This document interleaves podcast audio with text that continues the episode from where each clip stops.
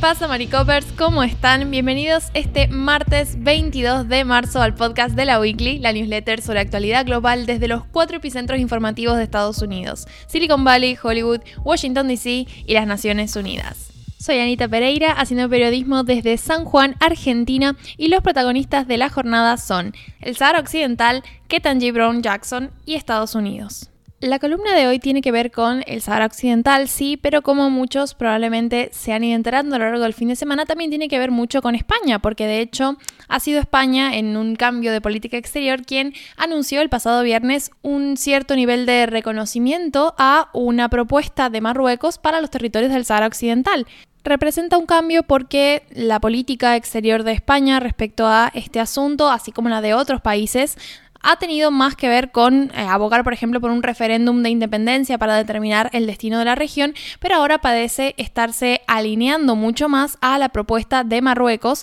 la propuesta que mm, Marruecos presentó ante Naciones Unidas en 2017, que es un proyecto de autonomía para este territorio en el que, bueno, Marruecos está dispuesto a ceder algunas competencias administrativas y fiscales a la zona, pero sin reconocer la soberanía del territorio y sin renunciar al control de las cuestiones religiosas y de seguridad. Esto obviamente está muy alejado de lo que las fuerzas independentistas que están en Sahara Occidental, de las que ya voy a hablar un poco mejor, eh, lo, que, lo que piden, que básicamente que se reconozca Sahara Occidental como un Estado soberano. Entonces, bueno, este cambio en la, política exterior de España ha suscitado bastantes críticas y ha sido, bueno, un poco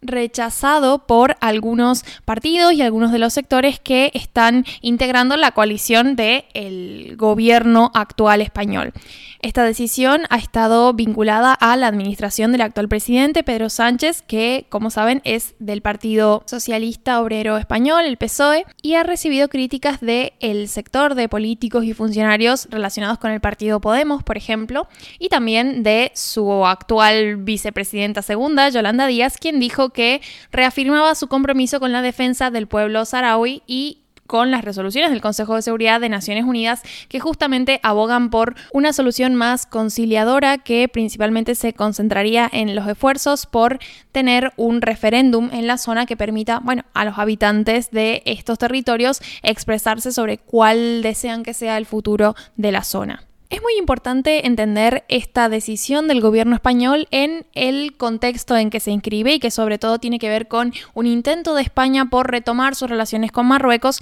que, bueno, se vieron un poco deterioradas el año pasado después de que Madrid estuviera admitiendo a un líder independentista del Sahara Occidental para recibir tratamiento médico y, bueno, para ello utilizando documentos argelinos. Entonces, luego de esa situación tuvimos una suerte de represalia a manos de Marruecos que estuvo aflojando los controles fronterizos en Ceuta, que es este enclave español al norte del país, al norte de Marruecos, y eso provocó que miles de inmigrantes atravesaran la frontera y, bueno, fueran a, parar a Ceuta, ¿no? Lo que representó un enorme desafío para la administración local española. Entonces, en ese contexto un poco es que entendemos cómo España está buscando mm, de nuevo retomar un cierto diálogo con Marruecos y para esto parece haber tomado la decisión de adherirse a este proyecto, a esta iniciativa que Marruecos eh, tiene presentada desde 2007, de hecho. El asunto es que la discusión en Naciones Unidas está a un nivel un poco diferente del que está planteando tanto Marruecos como ahora España al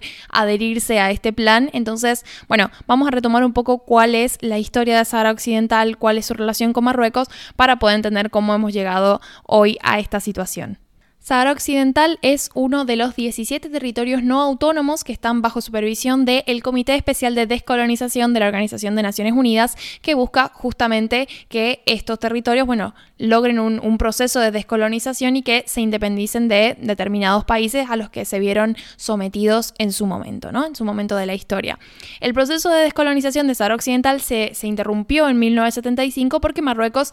anexionó el territorio. Esto es lo que se conoce como la Mancha Verde, es, una operación que estuvo respaldada de hecho por el Departamento de Estado de Estados Unidos y en la cual entraron aproximadamente 350.000 civiles marroquíes en, los territorios de, de Sahara Occidental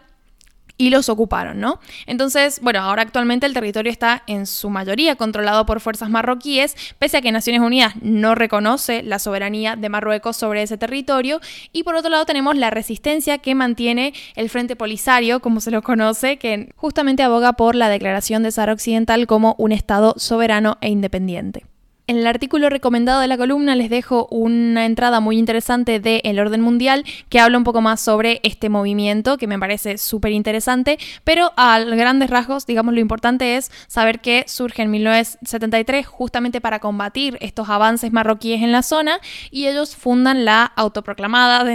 República Árabe Saharaui Democrática y declaran la guerra tanto a Mauritania como a Marruecos. La diferencia de Mauritania es que renunció a este territorio y firmó la paz con el Frente Polisario en 1979. Marruecos, sin embargo, sigue con esta disputa territorial. En 1991 lo que hizo la ONU fue, bueno, armar esta misión para el referéndum en el Sahara Occidental, porque justamente los esfuerzos querían concentrarse en lograr este referéndum, pero eh, hasta el momento no ha logrado concretar esa convocatoria porque, bueno, Marruecos está aplazando por una cosa o por otra y, bueno, este, toda esta cantidad de años que han pasado sin que se resuelva el conflicto finalmente hizo que se retomaran las hostilidades armadas a fines de 2020 y, bueno, desde entonces no han cesado del todo. Volviendo a España, ¿cómo puede afectar esta decisión que ha tomado el gobierno español? Bueno, hay que esperar a ver cuál es la, reacción ¿no? que va a tener, la, dimensión de la reacción que va a tener Argelia, que es un país muy, muy importante en todo este conflicto, porque por un lado está apoyando fuertemente a los grupos independentistas saharauis, pero por otro lado porque también es uno de los principales proveedores de gas en España, de hecho representan casi el 40% del total de importaciones de gas, entonces bueno, su respuesta a esta declaración puede ser muy importante y muy significativa, sobre todo para España. Mientras tanto, la ONU lo que dijo fue, bueno, eh, estuvo apelando a un compromiso de las partes para que el proceso político esté a cargo de Naciones Unidas y no de, bueno, eh, estos países, ¿no? Como Naciones Unidas como que recupere su lugar, su lugar de mediador en el conflicto y que finalmente pueda tener eh, la autoridad, si se quiere, en el territorio para llevar a cabo una solución que deje medianamente contentas a ambas partes. Habiendo contado esto, pasamos al segundo titular que tiene que ver con la jueza Ketanji Brown Jackson, que empezó este lunes a declarar frente al Comité Judiciario del Senado. Por si no recuerdan, Brown Jackson fue, eh, bueno, la, elegida no por Biden para sustituir en el puesto al juez progresista Stephen Breyer, que anunció su jubilación hace unos meses. Lo contamos acá en la newsletter, pero bueno, luego vino la crisis de Ucrania y siento que como este tema quedó un poco de lado, pero eh, digamos, las cuestiones, todo sigue su curso y Biden, después de decir que justamente quería a una mujer afroamericana para ocupar el puesto, terminó eligiendo a esta jueza, Ketanji Brown Jackson, quien, eh, bueno, ha iniciado este proceso de confirmación mediante el cual el Senado tiene que dar el visto bueno, ¿no? Para que ella pueda jurar el cargo vitalicio como nueva jueza del Tribunal Supremo.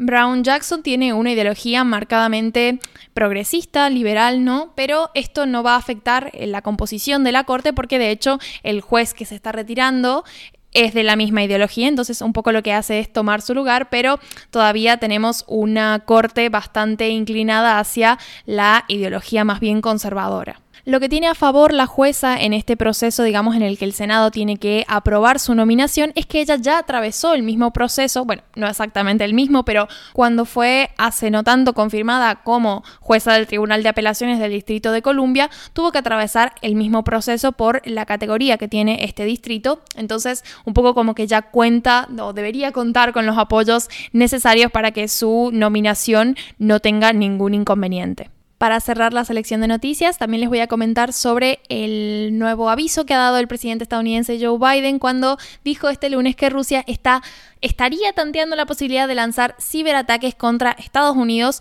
en respuesta a las sanciones que Occidente ha estado imponiendo por la cuestión de la invasión a Ucrania. El aviso de Biden es también una suerte de advertencia, ¿no? Especialmente dirigida a los líderes de las compañías privadas para que justamente fortalezcan sus medidas de seguridad ante una posible ofensiva rusa en el ámbito de la cibernética. Y esto no es muy loco si pensamos que desde hace años Rusia es una de las mayores potencias en el espacio de la ciberguerra y tiene un historial destacado en el uso de armas digitales para entrar, eh, inmiscuirse en procesos políticos extranjeros y de hecho es algo que Estados Unidos ha denunciado en varias ocasiones. Entonces, bueno, tampoco sería muy loco pensar que puede usar una estrategia similar en el contexto de la guerra con Ucrania. Así que bueno, atentos a cómo evolucionan estas cuestiones. Como saben, en la newsletter tienen enlaces para profundizar en cualquiera de estos titulares y me despido por lo pronto hasta que nos volvamos a escuchar. Adiós.